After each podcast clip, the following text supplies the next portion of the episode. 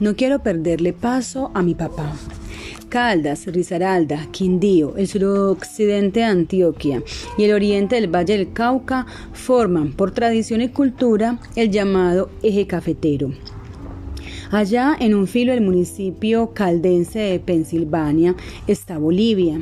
En medio de un mar de café hay, hay casas con balcones y corredores colgadas de la montaña. La arepa y el frijol el carriel y el poncho son elementos de esta cultura.